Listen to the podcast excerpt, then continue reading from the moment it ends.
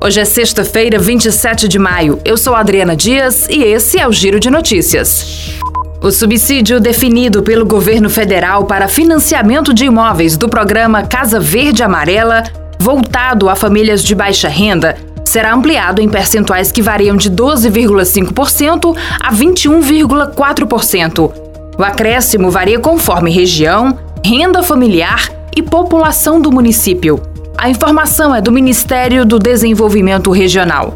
Segundo a pasta, a ampliação do subsídio tem como objetivo facilitar a aquisição da casa própria e ampliar o número de moradias entregues. A medida entra em vigor no início de junho e vale até 31 de dezembro de 2022.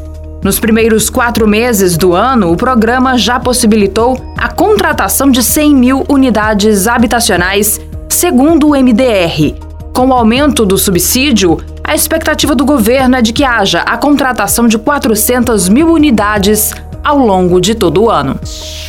A Agência Nacional de Saúde Suplementar aprovou o índice máximo de reajuste anual para os planos de saúde individuais e familiares. O aumento poderá ser de até 15,5%. A decisão foi tomada pela diretoria por quatro votos a um. Trata-se do maior reajuste anual já aprovado pela agência, criada em 2000.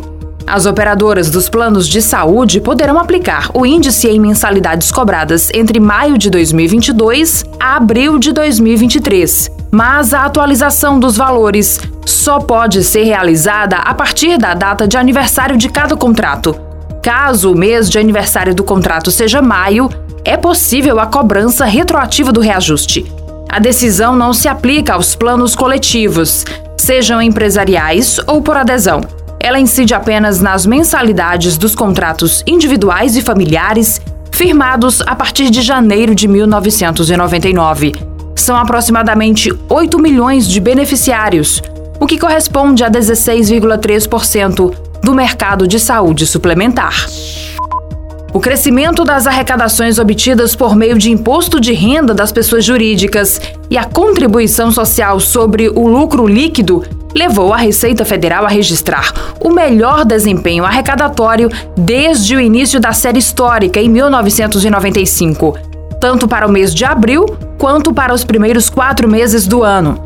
De acordo com a análise de arrecadação divulgada pelo Ministério da Economia, a arrecadação total do órgão em abril de 2022 ficou ligeiramente acima de 195 bilhões de reais, registrando acréscimo real de 11% em relação a abril de 2021.